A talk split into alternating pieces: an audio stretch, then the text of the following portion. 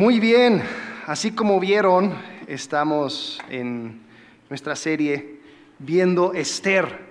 Con esto y Malaquías terminamos el Antiguo Testamento.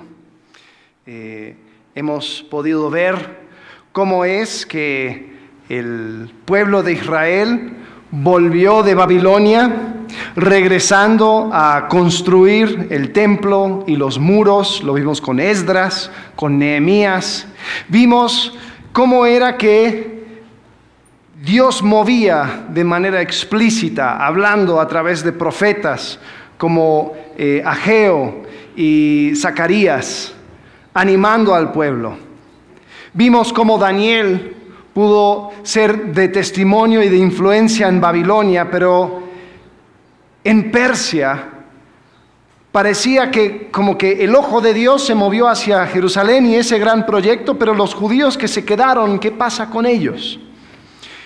Vimos la semana pasada que Dios siempre está obrando. Ahora, si quieres un pequeño resumen, si no estuviste la semana pasada, eh, lo que estaba sucediendo es de que aquellos judíos que quedaron en eh, otras partes del imperio persa, ellos seguían con sus costumbres y todo lo demás y no, no estaban eh, en Jerusalén porque no regresaron todos. El rey Asuero, conocido en Grecia como Jerjes, si vieron la película 300, eh, el rey persa que aparece es este rey que se menciona en Esther. él estaba teniendo un gran banquete y en ese gran banquete dice Esther que, duró eh, más de seis meses. Algunos piensan, los historiadores, de que eh, tuvo ese gran banquete después de su derrota de la película de 300. Eh, estaba medio deprimido, entonces regresó y ya dijo, ¿sabes qué? Voy a enfocarme en mi imperio. Eso es una, una suposición. Pero lo que sucede es que medio borracho manda a traer a su eh, esposas, la reina Basti, para poder mostrarla como un trofeo delante de sus amigos borrachos. Ella dice que no, y termina sucediendo que esto era una gran amenaza para el rey, entonces le quitan la corona y mandan un edicto diciendo que las mujeres no deberían tratar a sus hombres así. Medio machista el, el rey. Pero el punto es que ya se encontraba el rey sin reina. Entonces comenzaron eh, un concurso, Persia tiene talento y ahí fueron buscando a todas las doncellas para poder cumplir ese rol de reina. Y em, una de las que quedaron, la que quedó era Esther, eh, una joven judía que fue creciendo en el imperio y ahora tenía la, o sea, fue, puesto como reina de Persia. Entonces, mientras todo esto pasaba, su tío y guardián, Mardoqueo, estaba también alrededor del palacio y se mete en un problema con uno de los funcionarios llamado Amán. Amán no le gustaba el hecho de que cada vez que salía todos se arrodillaban menos este judío. Y eh, había, parecía que había un poco de contienda entre ellos. Amán se da cuenta de que Mardoqueo es judío, entonces, con la aprobación del rey, parecía que estaba medio distraído el rey, le da el, su sello oficial para que mandaron un edicto a todas las provincias para exterminar a los judíos. Había un día era, la verdad era tipo la purga. Yo creo que la purga sacó, sacó, la idea del libro de Esther. Un día donde cualquier persona en el imperio podía saquear, matar, exterminar a los judíos en ese día. Entonces veamos capítulo 3 de Esther Dice en versículo 12, el día 13 del mes primero se convocó a los secretarios del rey.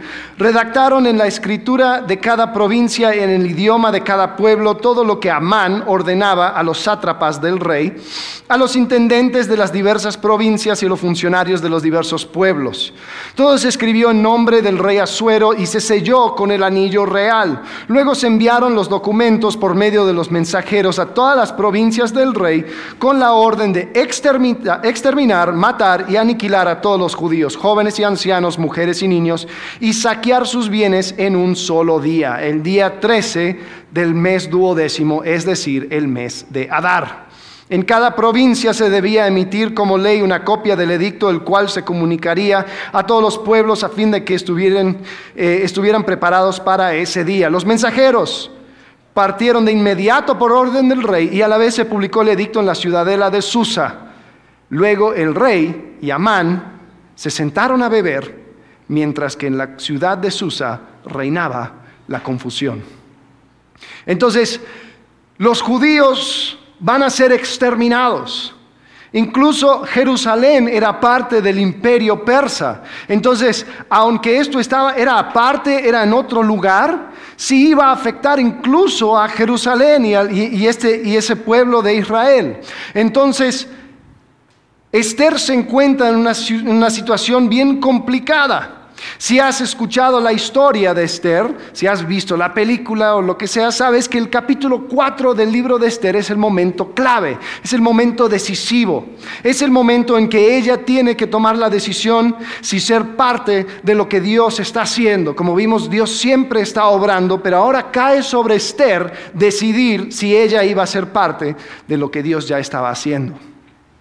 Ahora, este lenguaje de que Dios ya está obrando, Dios está obrando y todo lo demás, viene, eh, nos inspiramos, Marcelo y yo, en un libro llamado Mi experiencia con Dios, de Henry Blackaby. Lo recomiendo mucho. Y en el centro de, su libro tiene eh, siete realidades que va exponiendo. Aquí tenemos una, imagen acerca de, de esos siete realidades. Lo voy a leer. El número uno es de que Dios como vimos la semana pasada, siempre está obrando, siempre está obrando alrededor tuyo. Dos, Dios busca una relación continua de amor contigo que sea real y personal. Tres, Dios te invita a unirte con Él en su obra. Cuatro, Dios te habla por medio del Espíritu Santo la Biblia, la oración, las circunstancias y la iglesia para revelarse a sí mismo, sus propósitos y sus caminos. Entonces la idea es de que Dios está actuando, Él quiere que tú seas parte, te invita, o sea, primero busca una relación contigo y te invita a que tú seas parte de esto. El cuadro que usa Blackaby es eh, la imagen de Moisés frente a la zarza ardiente, eso es lo que, lo que ves ahí. Eh, porque lo ves muy claro, pero esto lo podemos ver en cualquier personaje en la Biblia, porque todo sigue la misma realidad, la realidad de quién es Dios y su manera de obrar. Incluso en tu, en tu vida y en mi vida vemos el mismo cuadro. Está la invitación de Dios. Número 5, dice la invitación de Dios para que te unas a Él en su trabajo, siempre te conduce a una crisis de fe que requiere confianza y acción. Ese número 5 es donde se encuentra Esther, una crisis de fe que, que requiere confianza y acción.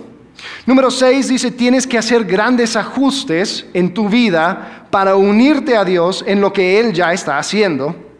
Y por último dice, llegas a conocer a Dios por medio de la experiencia que tienes cuando le obedeces y Él realiza su obra por medio de ti. O sea, la experiencia que tienes con Dios, la manera de conocer a Dios se vuelve experimental cuando tú te unes a su obra y le obedeces y ves cómo es que Dios va trabajando a través de ti y vas viendo cómo es que, o sea, vas viendo el carácter y la persona de Dios y vas creciendo en tu confianza con Dios.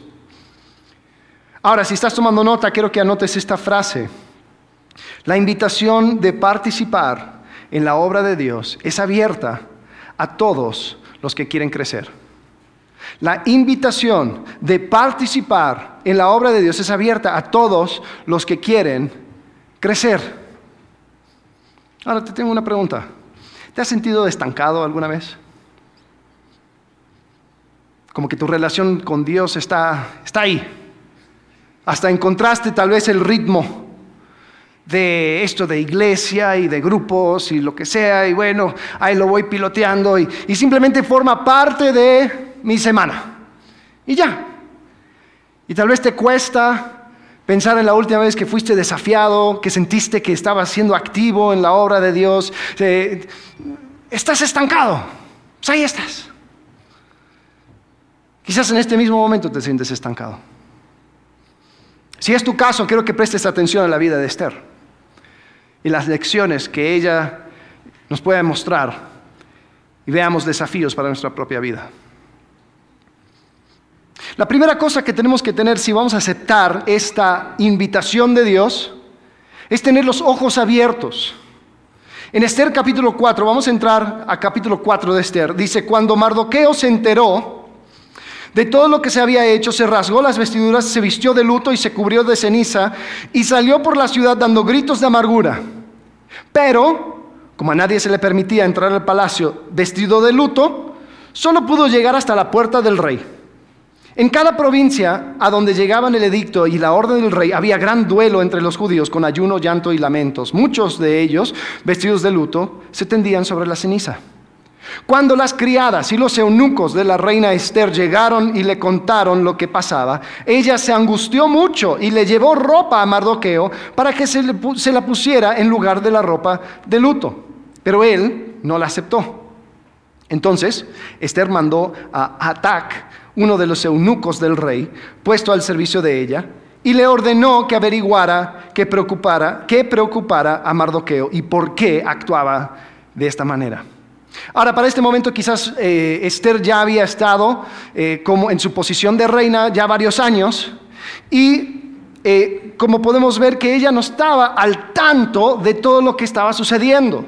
Tal vez el palacio era algo tan enorme, el complejo de palacio, ella vivía ahí y estaba totalmente aislada al día a día del resto del imperio. Por eso cuando ve a Mardoqueo vestido de luto, dice, bueno, ya cámbiate de ropa, no sé lo que sucede. Él lo rechaza y dice, a ver, ¿qué está pasando? Esta Esther no tenía idea de lo que estaba sucediendo, no estaba muy actualizada.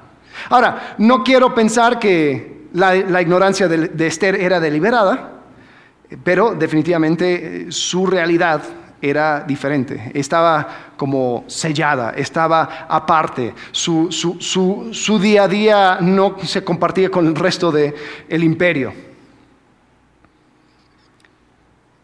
Y la primera cosa que sucede en la vida de Esther es que sus ojos son abiertos a la realidad de la situación. Se da cuenta de lo que realmente está sucediendo. Sabes, nosotros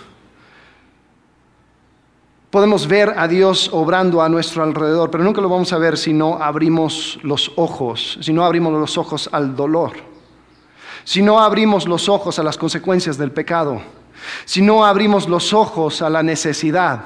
Nunca vamos a poder ver a Dios actuando porque no vamos a ver cómo Él resuelve esas cosas. La primera cosa que hay que hacer es abrir los ojos. Ahora, a eso de, abrir los ojos hay dos extremos, ¿no? Hay dos tipos de comportamiento.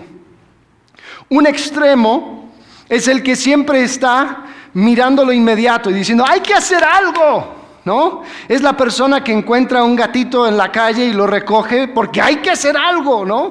Y ahí tiene 15 gatitos en su casa y no sabe qué hacer, pero algo se, tenía que hacer. Y esta persona quizás siempre está viendo los problemas de frente, pero nunca tocando el problema de fondo. Pero hay que hacer algo. Ahora, el problema con ese extremo es de que no toma en cuenta en que algo ya está sucediendo.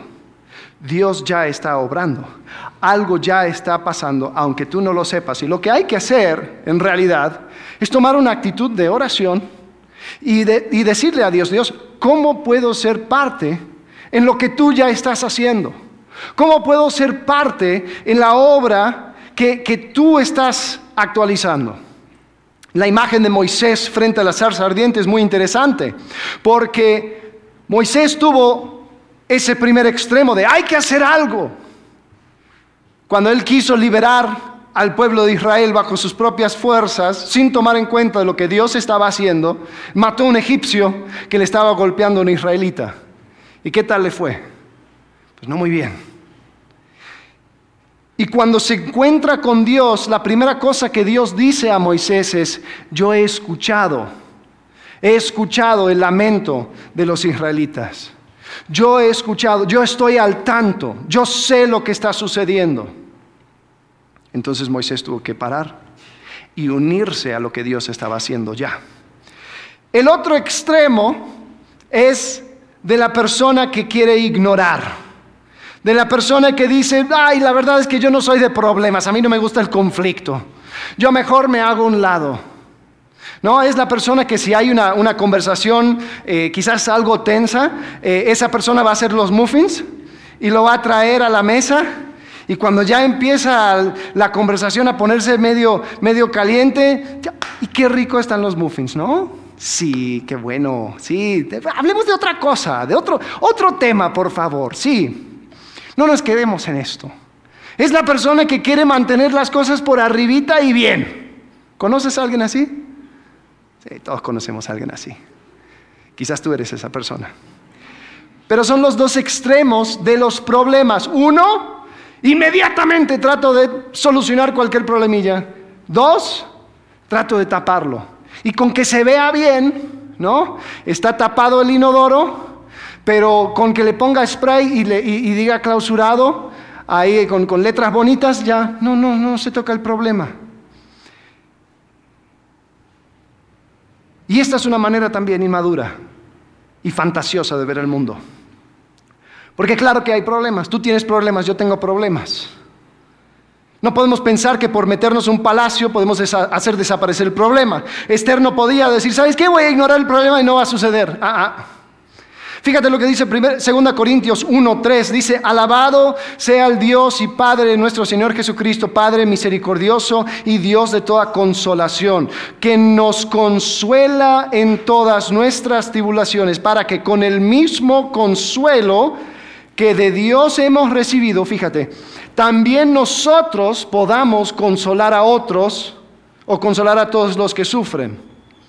Somos conscientes de que hay necesidad, somos conscientes de que hay problemas y somos conscientes de que tenemos la oportunidad de ser el medio por el cual Dios consuela a otros. y no nos metemos de lleno y bajo nuestras propias fuerzas porque reconocemos que Dios ya está haciendo algo. La clave es unirnos a lo que Dios está haciendo. Y sabes, la invitación de ser parte en lo que Dios está haciendo, esta invitación no es solamente para algunos, no es solamente para una clase de personas, los que están preparados, los que tienen fondos para hacer algo, para resolver el problema.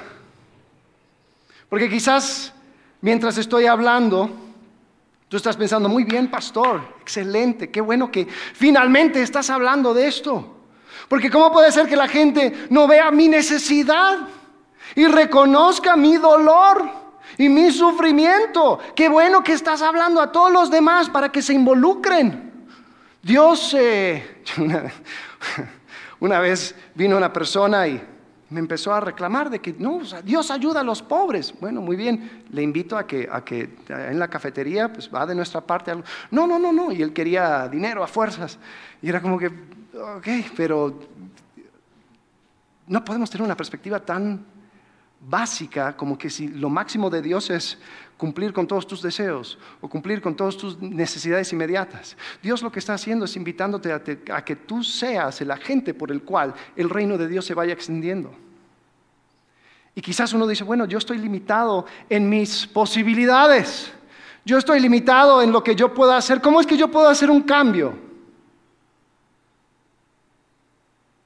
Una niña huérfana en Persia que no tenía nada termina siendo reina de Persia y ahora tiene la oportunidad de efectuar un cambio.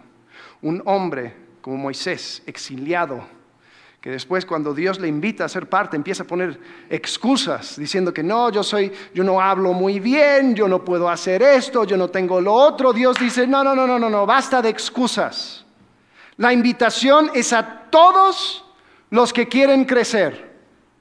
¿Tú quieres quedarte estancado y ser solamente meramente recipiente de, cosas para que Dios te dé y te dé y te dé y te dé? No vas a crecer. No vas a crecer porque Dios no tiene una perspectiva así delimitada. Él nos ha dado todo lo que necesitamos para la vida y la piedad. Ahora, sí, sea honesto y comparte necesidades. Para eso está la iglesia. Pero no creas que eso es lo máximo de Dios para ti. Dios quiere invitarte a ser parte de algo mucho más grande que tú mismo. Y para eso tienes que tener los ojos abiertos a la necesidad eh, de aquellos que están a tu alrededor. Entonces, primero, ojos abiertos. ¿Ojos abiertos a qué? A la invitación abierta.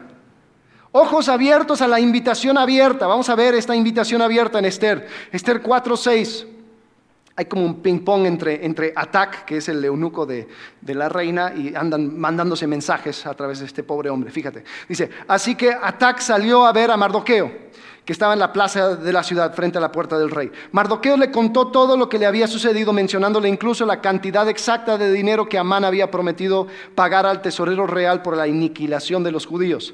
También le dio una copia del texto del edicto promulgado en Susa, el cual ordenaba el exterminio, para que se lo mostrara a Esther y se lo explicara y le ordenara que se presentara ante el rey para implorar clemencia e interceder en favor de su pueblo. Atac regresó y le informó a Esther lo que Mardoqueo había dicho. Entonces ella ordenó a Atac que le dijera a Mardoqueo, todos los servidores del rey y el pueblo de las provincias del reino saben que para cualquier hombre o mujer que, sin ser invitado por el rey, se acerque a él en el patio interior, hay una sola ley, la pena de muerte. La única excepción es que el rey, extendiendo su cetro de oro, le perdone la vida. En cuanto a mí, hace ya 30, hace ya 30 días que el rey no me ha pedido presentarme ante él. Ahora, parece, parece que esto es algo extremo, pero para que entiendas, eh, había mucho riesgo ocupacional el ser emperador de, Persia. Eh, muchos de los reyes murieron por asesinatos. Y el asesinato muchas veces venía de la mano de hijos, de padres, de esposas y todo lo demás. Entonces, si uno tenía una ley diciendo, mira, si alguien entra en mi presencia sin que yo le invite, seguro malas intenciones tiene, entonces va a morir. Entonces Esther es consciente de esto. Es más, yo creo que el rey Jerjes, eh, o el rey Asuero, em, yo creo que él murió asesinado también, así que no, no, no estaba tan mal esa ley. El punto es, ella arriesgaba su vida si entraba en su presencia. Dice, cuando Mardoqueo se enteró de lo que había dicho Esther, mandó a decirle, fíjate, no te imagines que por estar en la casa del rey serás la única que escape con vida de entre todos los judíos. Si ahora te quedas absolutamente callada, de otra parte vendrán el alivio y la liberación para los judíos, pero tú y la familia de tu padre perecerán. ¿Quién sabe si no has llegado al trono precisamente para un momento como este? Mardoqueo estaba diciendo, Dios va a hacer su obra. No pienses por un segundo de que Dios no va a llevar a cumplimiento las promesas que hizo a los judíos. Todavía no ha llegado el cumplimiento de los judíos, entonces obviamente Dios lo va a llevar a cabo, no sé cómo. Entonces si tú no actúas, Dios va a hacer algo, va a hacer otra cosa pero tú no te vas a quedar exento de las consecuencias de tu inacción. Entonces, recuerda una vez más la idea principal, la invitación de participar en la obra de Dios es abierta a todos los que quieren crecer. Esther estaba siendo desafiada a abrir los ojos y hacer algo. Mardoqueo quería dejar bien en claro que esa invitación es abierta. Es decir, tú no lo aceptas, vendrá otra persona. ¿Ves? El concepto es como si la, la, imagen que quiero que tengas en tu cabeza es como la de, la de olas, olas del mar. El mover de Dios es como las olas del mar. La ola va a venir quieras o no. Hay una historia de, la Edad Media de un rey queriendo mostrar esto a sus sujetos, porque eh, la, corte que constantemente quería que el rey pase esta ley, que el rey pase esta otra ley. Decía, hay cosas que están fuera de mi control. Entonces se sentó en un trono frente al mar, cuando el mar estaba abajo, y ordenó al mar eh, que se frenara, que no avanzara. Y obviamente vino el mar, vino el mar, y ordenaba y mandaba a sus guardias al mar. Y finalmente se les llenó el trono hasta la cintura. Y dijo, ves, hay cosas que ni yo puedo controlar. Y tenemos que pensar en el obrar de Dios en cuanto a lo general, como esas olas del mar. Dios va a hacer lo que Él quiere. ¿Cuál es la diferencia? ¿Cuáles van a ser las personas que van a participar de su obrar? Entonces quiero que pienses en, en, los que van surfeando arriba de esas olas. Uno se puede montar, se puede subir, puede aprovechar de esa energía del mover de las olas, puede participar, pero no va a parar ese obrar. Entonces Mardoqueo dijo, mira, tú estás en una posición privilegiada, tú estás en una situación donde Dios te está invitando claramente a ser parte. Si tú no la aceptas, igual va a suceder. Pero no creas que tú te vas a llevar la bendición. No creas que tú vas a ser exento de las consecuencias de tu inacción. Ahora, pensamos en nosotros, ¿no? Si la invitación es abierta, ¿para qué nos esforzamos? Si Dios igual va a hacer lo que Él quiere, pues mejor me quedo a la orilla. Mejor dejo que otros vayan siendo parte. ¿No? Pues ya. Ahora, tenemos que tomar en cuenta algo. El ser parte de lo que Dios está haciendo es parte de nuestro propósito. En Génesis capítulo 1, versículo 27 habla acerca del ser humano siendo creado a imagen y semejanza de Dios. El lenguaje es un lenguaje de, de extender el reino, de ser representantes de Dios en la tierra. Está en cada fibra de nuestro ADN el ser representantes de Dios. Claro, el pecado ha corrompido eso, pero tú y yo seguimos teniendo esa chispa. Y no creas que vas a sentirte realizado de ninguna forma sin estar participando en la obra de Dios, porque Dios para eso te creó. Como creación de Dios tú tienes eso. Pero también si eres hijo de Dios, si, si, ya reconociste de que la única solución es Cristo, que la única esperanza eterna es Cristo, si tú tienes el Espíritu Santo morando en ti, también Dios preparó de antemano obras para que anduvieses en ellas. Efesios 2.10, porque somos hechura de Dios, creados en Cristo Jesús para buenas obras, cámbiale la palabra, para buenas olas, si quieres pensar en esa misma imagen, las cuales Dios dispuso de antemano a fin de que las pongamos en práctica. Entonces, como hijos de Dios también tenemos eso. La segunda razón por la cual participamos en el obrar de Dios es que nosotros no somos exentos de las consecuencias de la caída. Dice Romanos capítulo 8 de que el mundo fue sometido a frustración, que el mundo entero gime, que nosotros gemimos en nuestro interior esperando la redención de Jesucristo cuando Él venga a reinar. Sabemos que hay corrupción y hay cosas que no están bien. Hay caos. Hay caos en tu alrededor, en tu familia, en, en tu país, en todo nuestro alrededor podemos ver el efecto del caos. Y tú y yo no somos exentos a eso.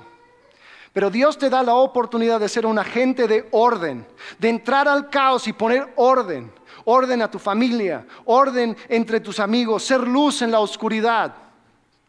Y de una pequeña forma poder poner en orden aquellas cosas que se desordenaron por la caída, esperando aquel día cuando Cristo ponga todo en orden. Pero tu inacción, escuchen bien, tu inacción no te va a exentar de las consecuencias del pecado. No, yo no voy a hacer nada, pues entonces ahí estarás en medio del caos. Ahí tú también vas a sentir y vivenciar ese caos. Y por tercero, nuestra manera de crecer es a través de una perspectiva eterna. Nuestra forma de crecer en Cristo es siendo parte de su obra y experimentando su obrar y creciendo en mi confianza en Él. ¿Sabes? Nosotros podríamos hablar de Dios de una forma teórica. Y así como hablamos de Jehová, podríamos hablar de Baal, podríamos hablar de Vishnu, podríamos hablar de cualquier otro Dios y hacer estudios en libros antiguos y que sepamos cómo funciona esto y qué es la creencia tal. Y sería totalmente teórica. ¿Quién quiere mantenerse así? En su conocimiento de Dios, que quede en teoría. A ver, ¿por qué no levantaron la mano? ¿Cuál es la otra opción? ¿Cuál es la otra forma de conocer a Dios si no es teórica? ¿Qué piensan? De manera práctica, vivencial, experimental. Conocer a, no conocer de, conocer a Dios.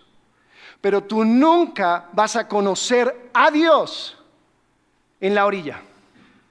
Nunca vas a conocer a Dios desde la playa. Dios te invita a que te metas, a que seas parte, que te subas a la ola del mover de Dios. Y solamente ahí vas a conocer a Dios. Desde muy afuera puedes conocer de Dios. Y puede ser una cabeza andante acerca de todos los versículos y todas las cosas y, esto, y escuché este podcast y este sermón y esta cosa y wow, y, y ahí ando con mi, con mi cabeza. Pero nunca voy a conocer a Dios hasta que acepto el desafío, hasta que acepto la invitación abierta a subirme a la ola, las buenas olas preparadas de antemano para que anduviésemos en ellas. Entonces, la invitación de participar en la obra de Dios es abierta a todos los que quieren crecer Mardoqueo estaba diciendo a Esther, Esther, Dios va a hacer su obra contigo o sin ti. Fíjate lo que estaban en contra, estaban frente a la exterminación de la raza judía. Estaban frente a la, a la eliminación del pueblo de Dios. Mardoqueo dijo, esto es algo grande, pero es tan grande que Dios no va a permitir que esto suceda. Puede ser por medio de tu mano, Esther, pero si no es por tu mano, algo va a suceder. ¿Quieres tomar el desafío?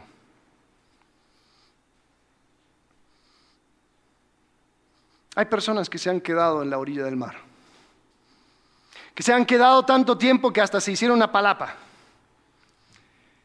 Que antes, de, antes cuando, cuando veían las olas sentían el desafío, decían, quiero salir. Ahora solamente les arrulla y les da sueño. Y cuando ven a las personas surfeando y subiéndose a esas olas, dicen, qué bueno, qué bueno que ellos están ahí, buen trabajo. Yo aquí me quedo. Eso no es la vida que Dios quiere para ti. Eso no es la forma de experimentar a Dios que Dios quiere para ti. Dios no quiere que meramente le conozcas o conozcas de Él. Él te invita a conocerle a Él a ser parte. ¿Cómo lo hago? Primero con los ojos abiertos. Después acepto la, la, invitación abierta. Pero ¿cómo llego a esa invitación? Con las manos abiertas. Llego a la invitación con manos abiertas. En Esther 4, versículo 15 dice, Esther le envió a Mardoqueo esta respuesta. Ve y reúne a todos los judíos que están en Susa para que ayunen por mí durante tres días no coman ni beban ni de día ni de noche. Yo por mi parte ayunaré, ayunaré con mis doncellas al igual que ustedes. Cuando cumpla con esto, me presentaré ante el rey, por más que vaya contra de la ley. Y si perezco, que perezca. Entonces Mardoqueo fue y cumplió con todas las instrucciones de Esther. Si perezco, que perezca. Es curioso que desde el momento que ella toma la decisión, dice que va a, parar, va a pasar tres días hasta que llegue a ese momento. Desde que ella toma la decisión, funcionalmente está muerta, porque ha decidido tomar una decisión que va a resultar en su muerte. Y por tres días, estando muerta, se iba a enfrentar al trono del rey para pedir misericordia y a ver si el rey le pudiera perdonar otorgándole la vida. Como que rima eso, ¿no? Esther tenía su vida en la mano, pero su mano no era un puño, la mano lo tenía abierta y decía, mi vida aquí está. Y si perezco, que perezca. ¿Cómo habría sido la, historia si ella hubiera mantenido en un puño cerrado su vida. No, no, no. Lo que sea, pero que no me quiten la vida. ¿Estaríamos hablando de Esther hoy en día, dos mil años después? Te puedo garantizar, garantizar que no. La manera en que Dios obra es a aquellos que quieren crecer y abren la mano, no solamente para que Dios les quite cosas, sino que también para que Dios les otorgue aquellas cosas, pero solamente te puede otorgar algo si tienes las manos vacías. A veces pensamos que bueno, es que si yo, si yo hago esto, si Dios me quita algo, entonces Dios nos está mostrando muy, muy bueno. ¿Será que Dios es bueno? ¿Será que Dios es quien dice ser? ¿Puedo confiar en Dios? Y cada vez que yo tomo ese paso, tomo esa invitación, hay una crisis de fe. Hay una crisis de fe porque es como que estoy experimentando a Dios y me entra la duda. Es como la persona que se siente en una silla, dice, ¿me va a soportar? ¿Me va a aguantar? Bueno, y cuando te sientes, ahí te vas a dar cuenta. Pero la crisis es real, porque finalmente estás experimentando a Dios. Yo lo viví cuando un amigo mío muy cercano falleció. Hasta ese momento la eternidad era algo teórico. Ah, sí, cuando nos morimos, entonces somos eternos y vamos al cielo, Cristo, bla, bla, bla, la cruz, etcétera, etcétera. Ajá. Lo sabía. Pero fallece mi amigo y la pregunta se volvió muy real. ¿Dónde está? ¿Dónde está? Y fue solamente hasta ese momento que pude experimentar a Dios. Porque ahí se volvió real. ¿Sabes? Tengo esta idea, tenemos esta idea de que si, me entrego a servir a Dios, entonces Él me va a mandar a África, que voy a tener que andar mendigando, que, voy a, voy, no, voy a, no voy a poder tener todas las cosas que yo tengo ahora, Dios me va a pedir todo y yo voy a estar sufriendo y voy a tener que pretender que hasta me gusta, ¿no? Quizás sí, quizás no. Sí te puedo decir algo. Dios va a querer quitar de tu vida, escuchen bien, Dios va a querer quitar de tu vida cualquier cosa que estorbe la vida abundante que Cristo te prometió. Lo vuelvo a repetir, Dios va a querer quitar de tu vida cualquier cosa que estorbe la vida abundante que Cristo te prometió. ¿Quién quiere vivir al 100 la vida abundante que Cristo te prometió? ¿Quién está dispuesto a que Dios quite cualquier cosa que vaya estorbando eso? Cuidado con tu mano. Cuidado con tu mano. El problema es que no queremos que Dios nos quite nada. Somos como un niño con, su, que le dieron una, una, moneda de cinco pesos y ahí lo tiene con el puño cerrado y está pidiendo más dinero. Ok, bien, tengo un billete de 500. Dámelo. No te lo puedo dar. Abre la mano. No. Si abro la mano me quitas la moneda. Pues sí, a lo mejor sí. Pero con lo que te voy a dar no va a importar. No. Y así vivimos, con el puño cerrado. Y Dios queriendo bendecirnos. Y Dios queriendo abrir las ventanas del cielo. Vamos a ver Malaquías, el próximo libro. Y Dios dice a los israelitas, pruébame en esto. Si no te abro las ventanas del cielo que te colme de abundancias, pero tienes que abrir la mano.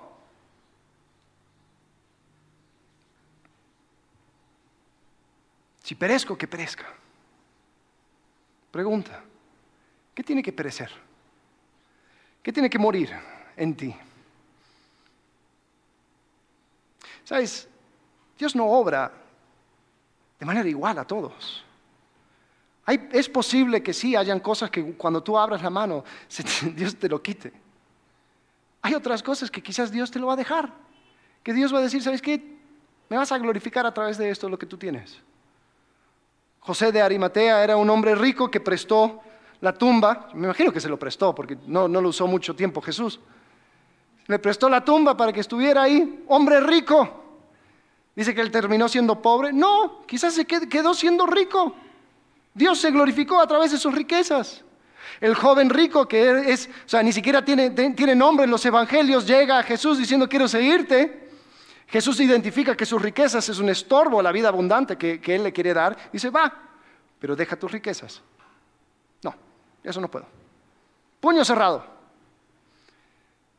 Yo creo que sabríamos su nombre si hubiera abierto la mano. Hubiéramos sabido quién era si hubiera abierto la mano.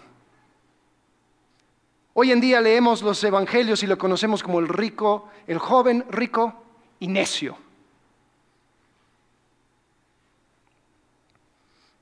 Si perezco, que perezca.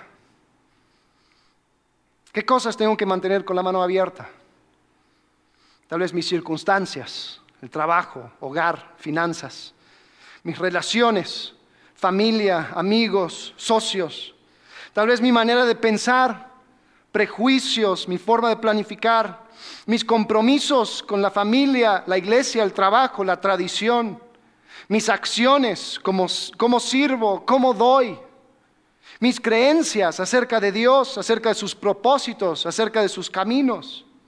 Tal vez tengo que tener con mano abierta mi comodidad, mi reputación, mi sentido de seguridad, mis demandas, mis derechos, mis expectativas, mi línea de tiempo. Todas esas son cosas que tengo que mantener con la mano abierta. No, no, no, no, Dios, si esto no lo, no lo aclaras en una semana, pues yo no le entro. Abre la mano. No, no, no, no, no, no. Si no funciona de esta forma, si la cosa se me complica, ¿sabes? A Esther se le fue complicando. Ella va delante del rey, el rey extiende el cetro, se le perdona la vida y ella hace una petición, un banquete. Quiero que vengas a un banquete, eh, tú y Amán. Después del banquete, Amán está tan impresionado, tan enorgullecido, de que la reina le invitara solamente a él y a su esposo, claro, pero, pero me estaba mirando a mí. Y llega y dice, mira todo lo que tengo, mira lo increíble que soy, y ve a Mardoqueo. Y Mardoqueo que no se me arrodilla. ¿Sabes qué? Voy a construir una estaca para que todos puedan ver a Mardoqueo atravesado en esa estaca a metros de altura y sepan que eso es lo que pasa a cualquier persona que le cruza la mano. Capítulo 5 parece que la cosa empeora antes de que se mejora. Y hay veces, escuchen bien, hay veces donde nosotros decimos, si la cosa va a verse peor, yo no le entro. Si esa conversación se pone tensa, no la voy a tener. Hay personas, familias, que tapan cosas por años. Porque dicen, si esto lo toco, va a crear caos. No, no, no, no, no. Es que te confundes. El caos ya está, solo que está tapadito. El caos ya está. O sea, el inodoro ya está tapado. Hay que hacer algo. Con el puro spray no vas a solucionar nada. Hay que llamar a un plomero, hay que empezar a sacar todo lo que está estorbando y te puedo garantizar algo. esas primeras horas va a oler muy mal. Y va a cruzar por tu cabeza y decir, ¿sabes qué? ¿Valió la pena todo esto? La verdad, qué horrible. Pero al otro lado tienes algo funcional. Así es con la vida. Hay veces donde tú tienes que destapar el caos. Hay veces donde tú tienes que enfrentar el caos.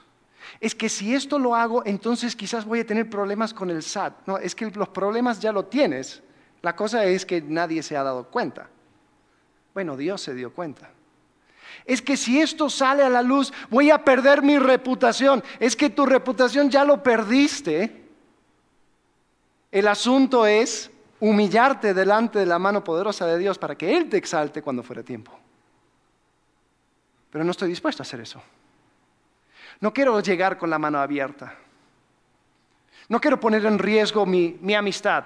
No quiero poner en riesgo mi familia, la relación con esta o esa otra persona. Es que si le cuento a mis hijos la verdad, es que si yo no reclamo este derecho, porque, porque ellos me deben. Ok. Y a la luz de la eternidad, ¿eso cuánto vale?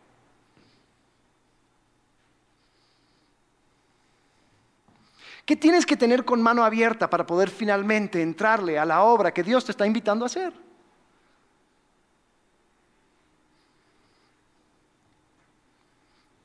Así que ten fe. Dios ya está obrando y te invita a ser parte. Si quieres crecer, abre los ojos, acepta la invitación y abre la mano para que Dios te pueda llenar con todo lo que tú necesitas. Él ya comenzó esa obra, cumpliendo y, llenando tus necesidades, primero, primero con Jesucristo, como compartió Dani. Él hizo la obra completa, vivió, murió, perdonó nuestros pecados, resucitó. Entregó su espíritu para guiarnos a toda verdad, nos deja su palabra para poder continuar en ella y nos da la iglesia para que, para que tengamos una comunidad, para que podamos ir juntos en esa misma dirección. Ya tienes todo lo que necesitas para vivir una vida de piedad, según segunda de Pedro. ¿Qué te detiene? ¿Qué te detiene? ¿Qué haces en la orilla? ¿Qué haces con los dedos de pie enterrado en la arena bajo tu palapa diciendo, qué bueno que hay personas haciendo la obra de Dios? Qué bueno que hay aquellos que sí son fieles. ¡Wow! ¿Cuánto le puedo mandar? Aquí tengo una moneda de 10. Ahí lo he hecho. Ah, qué bien, qué bien por ellos. ¿Cuáles son las excusas que están en tu mente? ¿Cuáles son las cosas que tú estás, no, no, no, pero esto no, no, esto no, yo estoy para otra cosa. Iglesia, ¿te imaginas cómo se vería tu vida? ¿Cómo se vería esta iglesia? Si Dios nos encontrara a todos surfeando esas buenas olas que Él preparó de antemano para que anduviésemos en ellas. ¿Cómo sería si cada uno de nosotros nos comprometeríamos? Así, ¿sabes qué? Yo no soy como aquel, yo no soy como aquel, yo no soy como aquel, pero Dios me dio un rinconcito, Dios me dio un espacio, y así como Mardoqueo le dijo a Esther, quizás Dios te puso en ese mismo lugar para que tú seas de impacto ahí donde tú estás.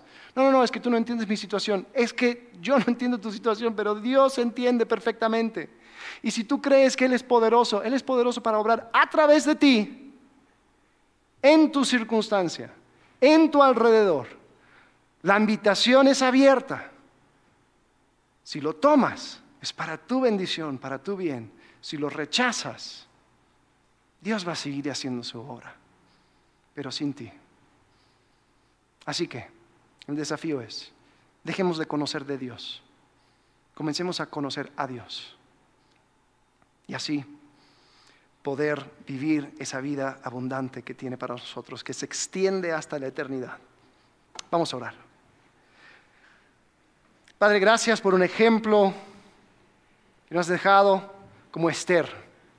Gracias, Señor, porque podemos ver una mujer que vivió con la mano abierta, Señor, diciendo, si perezco, que perezca.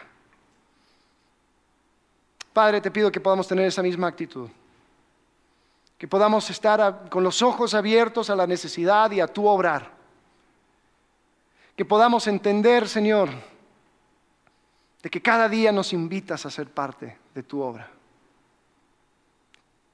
Señor, que podamos aprovechar. Señor, que podamos conocerte de manera experimental.